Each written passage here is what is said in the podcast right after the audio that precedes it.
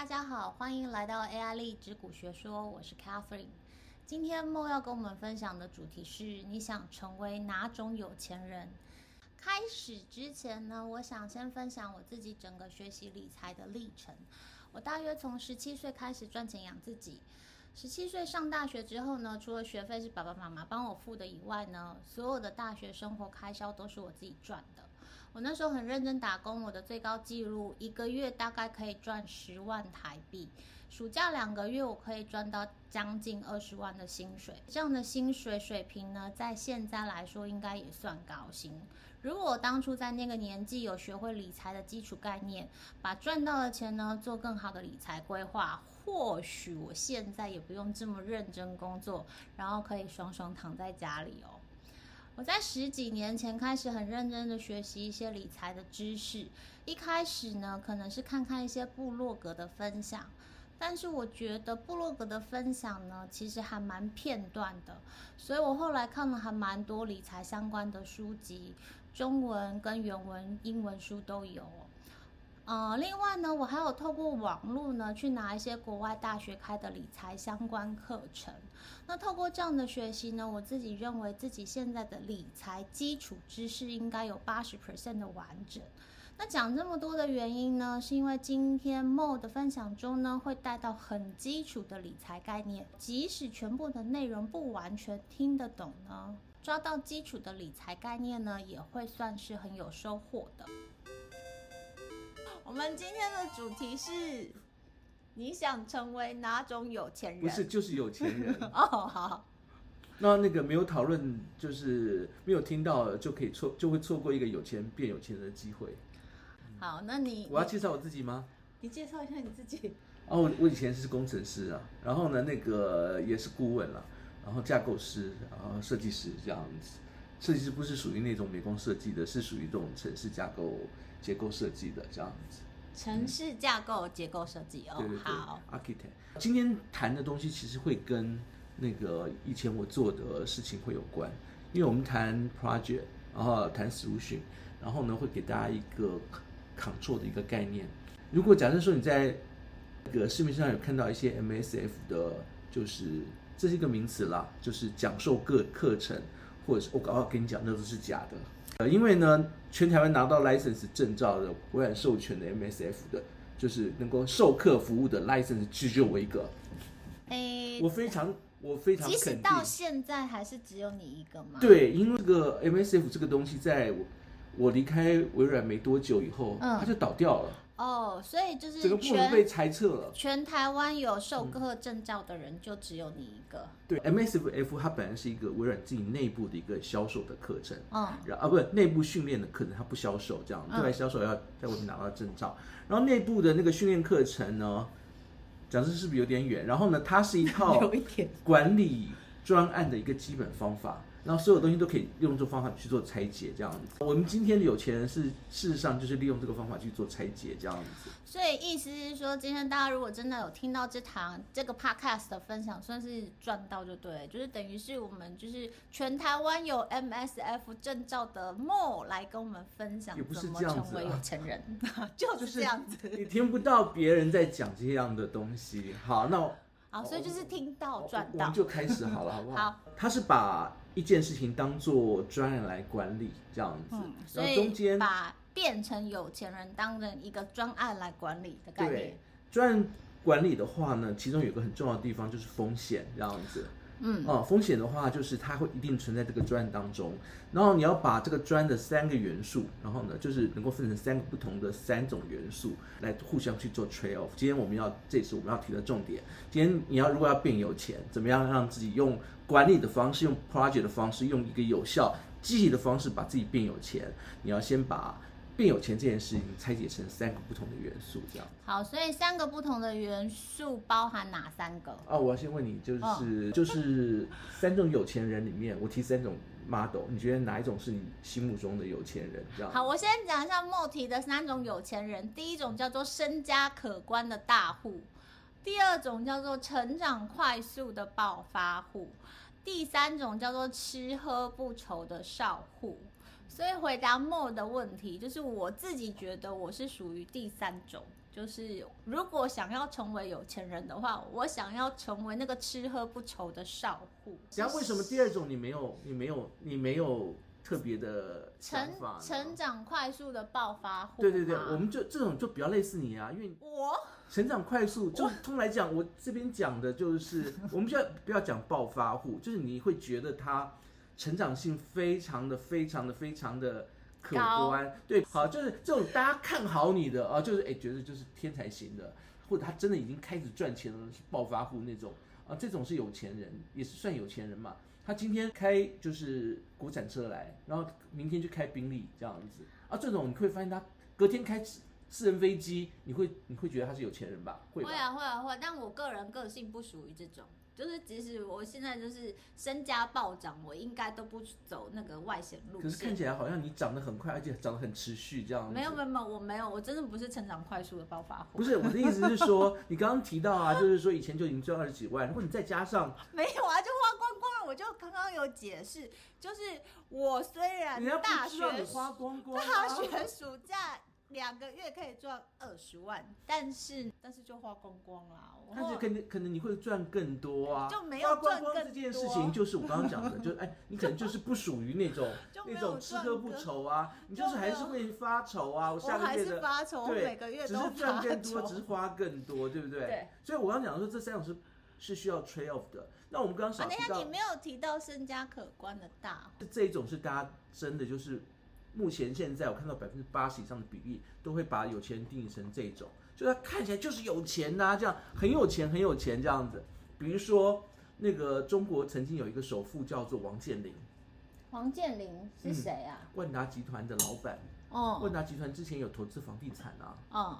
那现在就没有声音了。嗯、他的儿子叫王思聪啊，当年王王思聪我知道我知道，他很喜欢杨幂。不是，重点是他的身份是就是。呃呃，国民老公嘛，这样子，只要就是当时谁要嫁给他，谁就是就是首富的儿子的太太。呃，对对对，嗯、他喜欢杨幂，嗯、呃，真的叫国民老公。但是呢，现在可能就没有听到他的声音，完全没有。原因就是因为房地产的有钱人，他本身是资产加负债。我要重复一遍，就是这种有钱人叫资产加负债，身家可观这样子，土地再加上他的负债。就成为他整个的总资产。好，我大概解释一下，刚刚 Mo 在讲的，第一个身家可观的大户，他其实在讲的是他的资产跟负债看起来非常的高。那呃，以我们不清楚他的状况，我们会觉得他资产很多。比方说，他刚刚提到的那个中国呃房地产大亨，那因为他是房地产大亨嘛，所以我们大家看到的是哦，他有很多很多很多土地跟房子。可是我们没有看到的是，他可能也有很高的负债。所以就是他是一个资产加负债都非常高的状况下，他就是身家可观的大户。那第二个是快速成长的暴发户，意思就是指他的成长率非常的高。之前莫在跟我讨论的时候，他提到一个大家可能会知道，叫 Catherine Wood，之前有被称为女股神。那她就是属于这种，她的成长速度极快。呃，因为成长速度极快，所以变成女股神，要超越巴菲特 哦。但现在没有人叫她女股神，很多叫她 Catherine Wood 木头姐。那第三种就是吃喝不愁的少妇，她指的意思是说，她的呃资产负债可能都，都普通，没有像第一种那种。极极为庞大，但是他有用不完的现金流哦。所谓的用不完的现金流，应该是说他想用钱的时候，他就有钱可以用这样子，然后不不至于太为了现金而烦恼的的状况这样子。对，刚刚听完以后，其实我们三个要素，我们已经把它分得很开了。第一个就是第一个要素，有钱的要素就是资产加负债，它的总和，我们寻求这个的值的最大化，资产负债。这个值的最大化，要每天要追求的就是让你的资产跟负债越来越大，资产负债越来越大。那怎么追求？不管，比如说像是我们刚刚提到的万达集团，或者是说房地产这样子，嗯、他们这这种房地产集团，他们的负债其实是九成，对，差不多。哦，所以就变成了，其实他不管你是把负债加大，或者是把你的资金投入加大，嗯，都是要追求这个值的最大化。这种就是我们看起来最常见的有钱人哦。对，那。嗯，我这边再讲一下，大家可能就是有听过资产负债表，所以就会觉得啊，这个好像很会计。可是其实它用在个人理财里面，其实非常的重要，就是你要很清楚你自己的资产是多少，你的负债是多少。那讲到个人理财，你的负债就可能是你的卡债啊、你的车车贷啊、房贷啊这些东西加起来就是负债。所以当两个相减之后，才会等于是你的净。净资产这样子，所以资产负债没有那么的复杂，就是用在个人理财上面，我觉得它是一个很基础的呃理财概念。好，第二个要追求有钱人的那个，他的简单来说就追求他的成长率这样子。嗯，这边成长率我可以讲说，我的薪，就如果我用比较笨的方法，就是等于是我的薪水成长的幅度嘛，或是让我赚钱的速度变快。对。嗯、那个，如果假设说你是一般的公务员的话，嗯，除非你去借钱这样子，嗯，然后你靠自己的薪水，这个成长率就完全没有办法这样子。就是每年，如果你是公务员的话，你每年就是可能只能靠加薪幅度，比如说政府公告公务员调涨三 percent，那就是薪水加三 percent。对啊，这样就很小。对，那如果以一般的、嗯、呃大家如果是上班族的话，你可能是透过跳槽的方式让你的薪水。呃，往上垫，譬如说你跳槽一次可能加薪十 percent、二十 percent，那更厉害的人他可能加薪五十 percent，类似这样。对，但是你讲的这种成长率，它是要持续成长的，嗯、所以变成你刚刚其实讲的都都不 make sense。你要靠人家给你钱加薪，这是很难的所。所以要靠自己给自己加薪。对，所以我们才会在讲理财嘛。嗯。假设说你是大概五年前你买了特斯拉，嗯，到现在为止，就算它已经就是。又再往下掉了，你还是赚到一个满满盆满钵的啊，对不对？嗯，对。哦，它的成长率就很高，这样子。嗯，好，所以可以透过另外一种方式，就是股票投资的方式。如果你找到很正确的标的物，如果你眼光非常的精准，找到一个呃成长潜力极高的股票，然后做一个长期的投资，它可能会带来。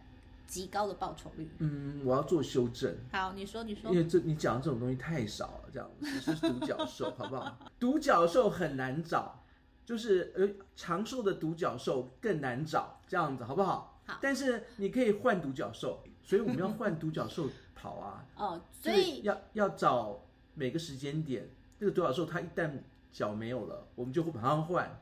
利用这种方法，你可以让自己的成长率变得很高。不是说 Catherine Wood 的现在一直往下掉嘛？你就不要现在不要买他的股票，买不要买他的基金嘛，嗯、对不对？好，那第三个来现金流，现金流，现金流。所谓的现金流，它就是要让自己的生活开销都完全没有任何的问题，而且可能是甚至要比你估算的稍微宽一点，以应变一些相关的的一些。可能性，比方说现在像通膨是高的状况下，我那天听说牛肉最近很贵，所以买牛肉可能会觉得，哎，它听说最近价格可能是 double 在台湾哦，所以假设我今天是家庭主妇在买菜，那我可能呃菜钱的支出就会变变高很多。那现金流的部分就是你每个月可以花费的 cash 到底有多少？那我讲的宽松一点，就是你要抓一个 buffer，以防有任何急需现金的部分。你要变成现金流有钱人，最好的意思，最好的方式就是每个月有固定的收益，收益，而且这个收益还要就是能满足你所有花费的现状。好，那我讲一下，就是现在很流行的财富自由的概念，其实就是来自于现金流的这个概念，就是当你的被动收入大于你的开销的时候，其实你就可以算是财富自由。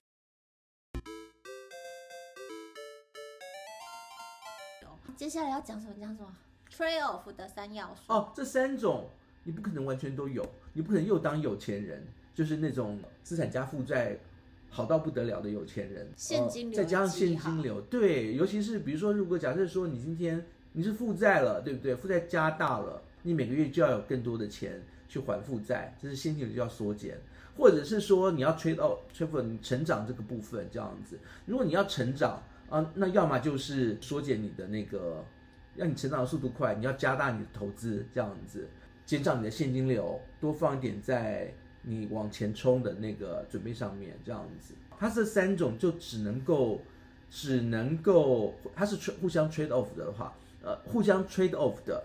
所以呢，我们通常来讲要固定一种，就是哪一种，比如说我今天现金流就是有限嘛，好，就在有限的现金流里面。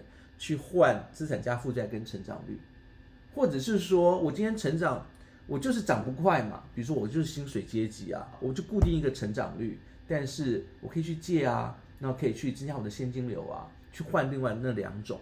当你固定一种了以后呢，那你去牺牲另外一个，就成全另外一个值的最大化啊，这就是我刚刚讲三角度的，就是三个 trade off 的一个主要的控制动作。每一次你做做变换，或者是每一次你要去做 trade off 的时候，你都会有风险。事实上，你改变你的风险值就会变化。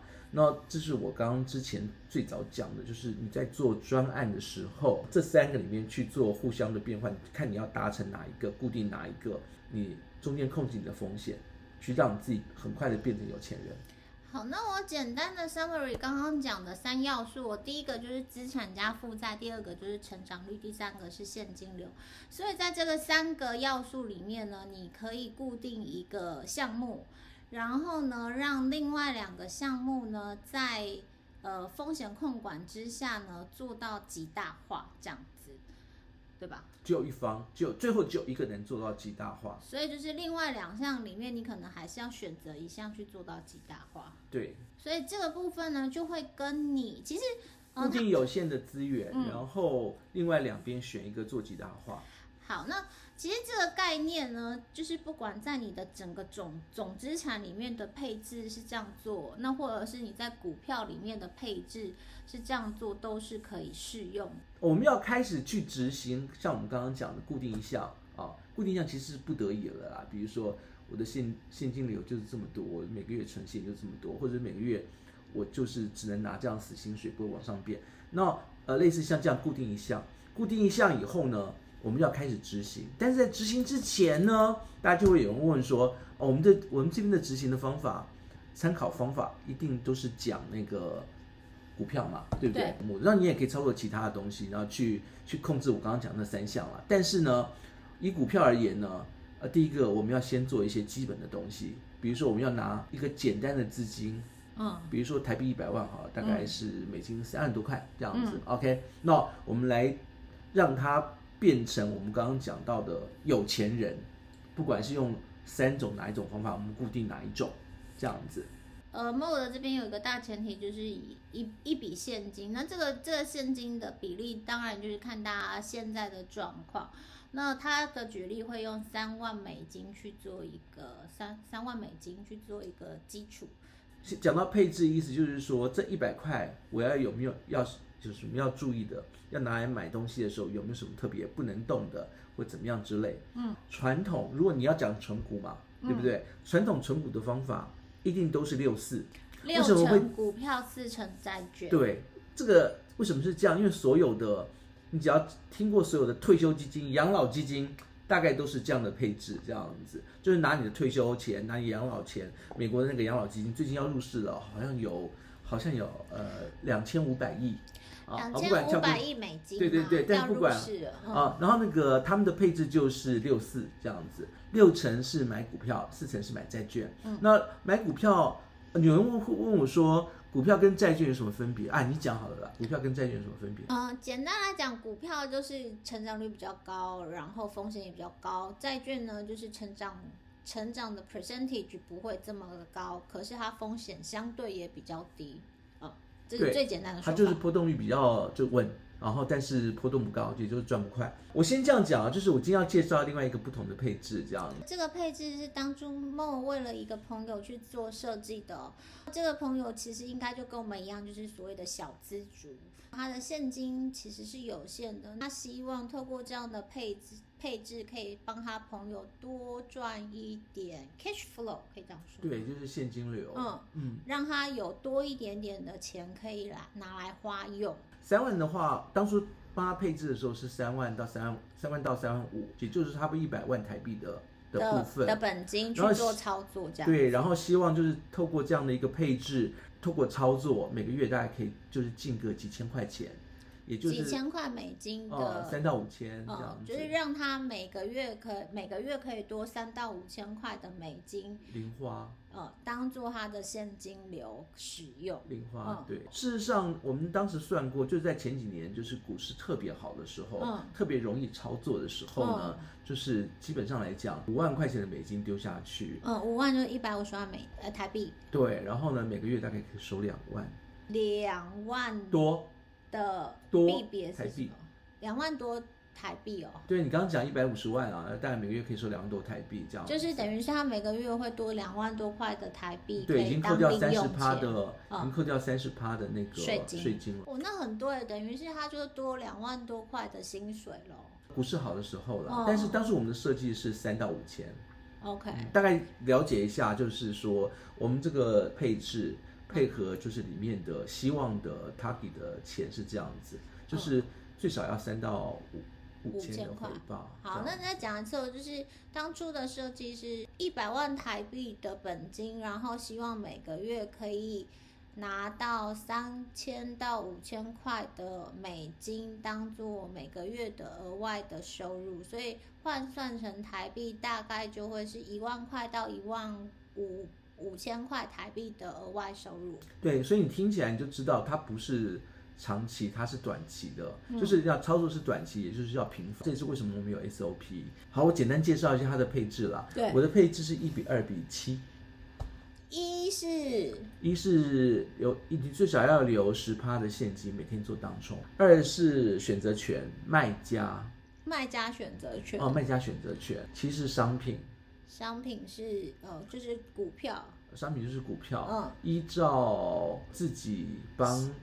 呃，帮家里面给我开的户，就是开给我的户头。他这个商品，比如说在五月之前，我这边大部分持有的，最早的时候一到二月的是，一到二月的时候是洛克希德马丁，马洛克希德马丁大概报到三月、四月到报到四月，还有就是那个原油，嗯，原油大概报到呃五月底，粮食，嗯，粮食就农粮这样子，嗯，农粮也报到农粮的期货大概也报到五月。五月底到六月，五月底结算那个五月二十几号，二二十一号的样子，全部清成现金，现金这样子、嗯、哦，这样子的投报率大概有百分之四十几。好，所以刚刚刚刚 Mo 在讲的就是股票的操作，因为他有自己写，就是城市在跑。判断这只股票买进卖出这样子，那他帮家人在今年的上半年，就是从等于是去年的年底十二月，然后一直操作到今年的五月底到六月初的投投报率大概是四十 percent。大家也可以看到，就是今年二零二二年的上半年，整个股市是大跌的，那以三十 percent，对，以美股的跌幅大概落在三十 percent。那 Mo 的投报率是四十 percent，这样一相差。其实就是七十 percent。听到这里，你是不是很想把钱给他做代操？他他不做这件事情，我求了很久，他也不做。不是只有我很想求，我们身边的每个朋友都很想求 Mo 帮，就是说，哎，Mo，我给你多少钱啊？你就直接帮我们代操。他他他他不愿意。我这边讲一下代操的概念，我就是其实大家会觉得，哎，我看到，比如说我听 Mo 讲他的呃投报率很高，我当然也会希望跟他投报率一样高，然后我会希望直接把钱呃拿给 Mo，然后请他帮我做操作。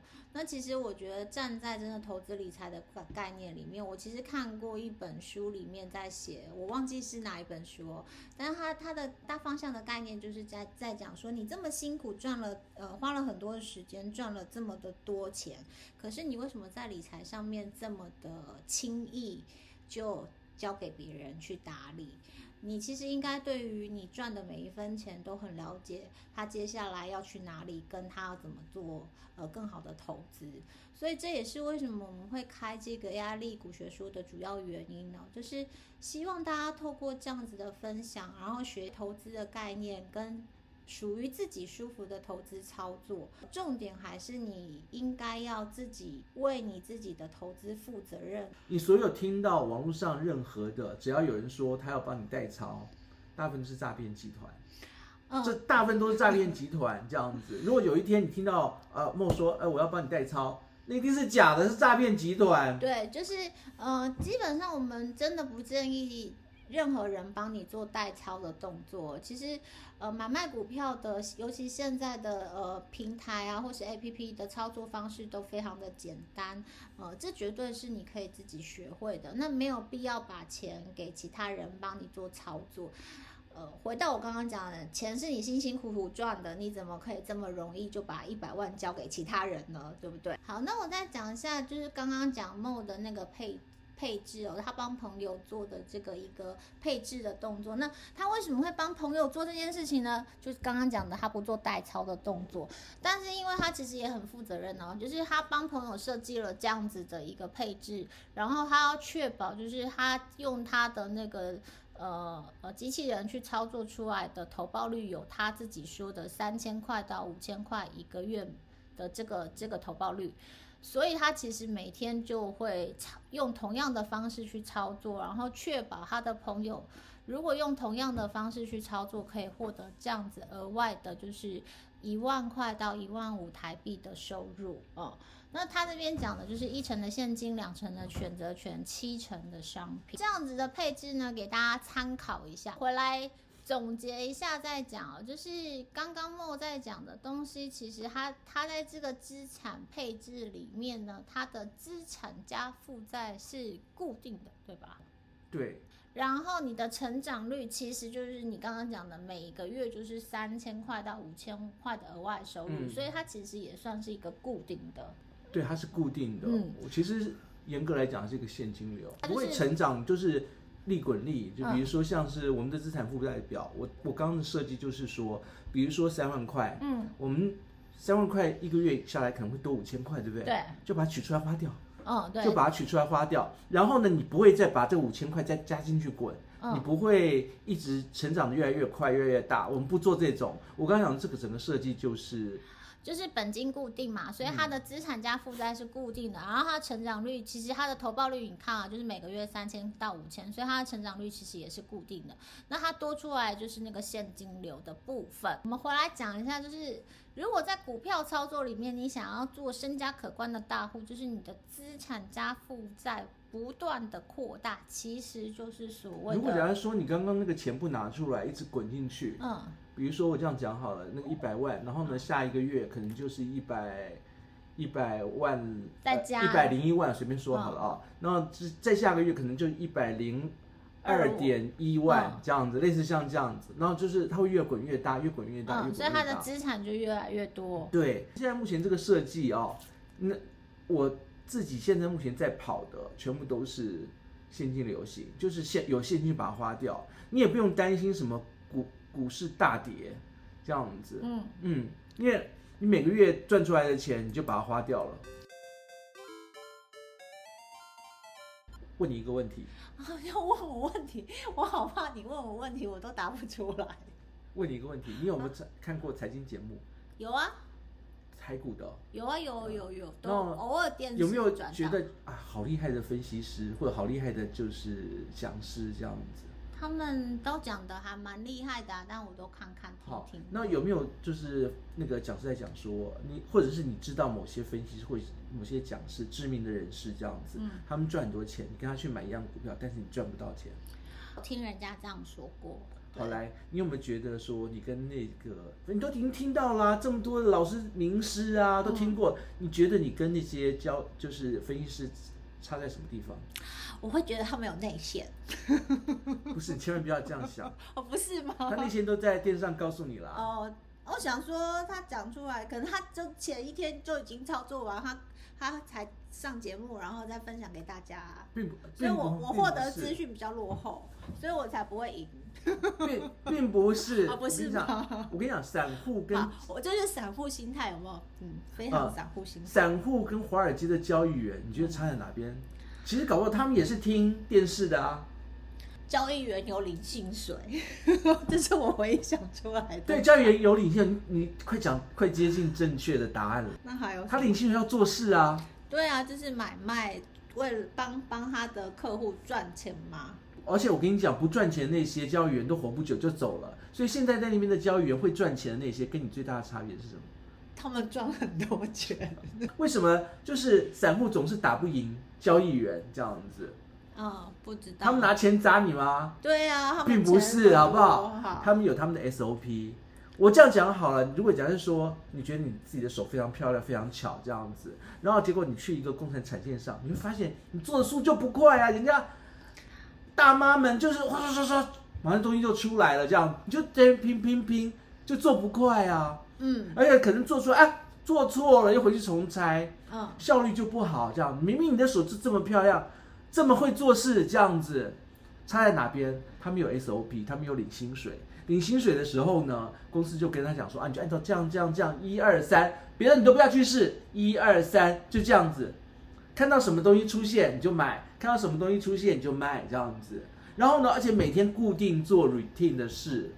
所以你要讲的是，交易员跟散户最大的差别就是习惯，就是 SOP，就习惯他们的习惯，他们上班不能乱上班，也要给他钱就按照公司的方式去做事。那就是一般他们的 SOP，所以呢，他们都很典型啦。你看啊，为什么？呃，我常在讲说，每这最近的这阵子股市十点钟跟十一点钟有一个 peak 这样子。嗯嗯、你觉得啊，到了就下半场又马上就不一样了。嗯、你觉得为什么呢？因为呢，他们有作息习惯呐。哦，这样子，他们有作息习惯。然后呢，这个人的作息习惯根据相同的 SOP，嗯，就会产生一样的事情。哦，好，就这样子。那那个 SOP 呢，是赚钱跟不赚钱，交易员跟散户之间最大的差别。所以，如果你今天你要赚钱，你要赚钱，你要赚钱，就要把你要把自己变成像那个股市名嘴他们老师一样，对对，你把自己变成机器人，你要想象中自己每天在什么时间点该做什么事情。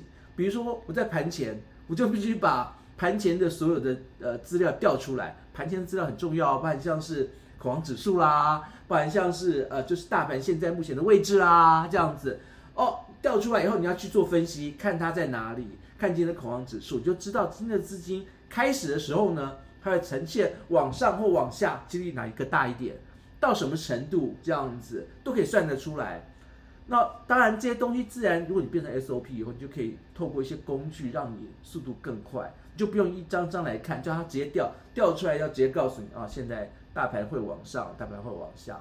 但是基本上来讲，你自己还是要 follow 你的 SOP，你还是要看盘啊，然后还是要再看十点跟十一点的转折位置啊，这样子才知道下半场大概什么才能够安心去睡。这样子，尤其你要去做当冲，当冲的话，我刚有一趴的呃十趴的基金要做当冲，那这十趴的 cash 呢，你可能会要知道在什么点下比较好，能不能下。然后呢，根据盘前帮你算好的，就直接压下去，这样子。好，所以梦刚刚讲的其实就是纪律的重要性啊，就是散户其实在心态上面比较不像交易员，他们是被训练的。那交易员就像刚刚莫讲，就是公司因为你要拿公司薪水，所以公司有标准的 SOP 的操作流程。那散户呢，基本上就是呃看着股票涨涨跌跌，然后心情也会起起伏伏。所以呢，常常在买进卖出，其实靠的是 kimoji，而不是所谓的 SOP 哦。那这也会就是为什么散户常常会被当成韭菜割的原因。有有没有一种状况，就是说，哎，明明就是买这个这个股票这样，但是那个交易员会赚钱，我就我就不赚钱这样子。然后呢，交易员可能已经出掉了，或交易员还没出，我出掉了，或者是说，哎，已经跌到一定底，我发现这样没有出掉。这就是 SOP 的问题啊！交易员每天都在看，每天都在顾。那一旦发现了一些什么蛛丝马迹、黄金交叉，他马上就出啦。那如果来说你今天哎要听人家的消息再出，那你可就晚晚了。其实就是你晚一秒，可能那个以美股的跌幅来讲，就可能差了五 percent、十 percent 都是有可能的，对吧？嗯、因为你那天在看那个。呃，莫之前在操作那个七月四号的那个国庆日，好多人都吓到出场。对，那其实它就是可能那一秒，它可能跌幅就是五 percent，二十五 percent，二十五 percent。我是选择权，所以一秒钟。的涨跌幅是二十五 percent，其实还蛮恐怖的哦。所以 SOP 的重要性是你需要透过每天的操作，然后去熟悉，然后去建立这样的习惯。建立起来会跟 Mo 一样的话，你就可以获得他刚刚讲的投报率啊。第一个就是交易员跟一般不同，是他们有他们的固定的工作流程。嗯，啊，第二个就是如果你已经熟悉工作流程了，它会产生两种结果。嗯、第一种结果就是你会对那种股市的跳动有点麻木，嗯、因为就是你流程中惊悚的一部分。如果你看的是恐怖片，一定会有那个吓你的情节嘛。啊、对，但是如果你已经知道你这是恐怖片，你已经熟悉每天看恐怖片，它。有东西跑出来，你就哦跑出来了这样子，心情的起伏就不会那么大，就是没有那么就不会是快乐，散也不会有那么多惊吓，非常的紧张跟害怕。哦、我就是那种重点就是这是一个皮肉钱，你每天都在那边，就是呃已经变成工厂作业员的一个部分这样子，那你就看要不要赚，它乐趣也少很多了这样子。最后我要提到的是，因为每天的工作其实真的好无聊。而且呢，很 routine，然后呢，那个你可能也不会很爱。等一下，等一下，停停停，我这里一定要插一下话，就是有人就是每天赚钱，然后说每天的工作好无聊，大家有没有好羡慕？我个人是好羡慕啊，但是因为我真的没有办法赚这个这这个钱，因为我不爱看盘。好，你继续讲。不是，他已经变成那个钱，比如说今天赚了五趴，今天赚了二十五趴这样子，没什么感觉，那种感觉就就你顾很久。表情非常的令人想要揍他，很麻烦，因为琐事很多，很麻烦。这样，比如说你进多少钱，出多少钱，这些出价的动作。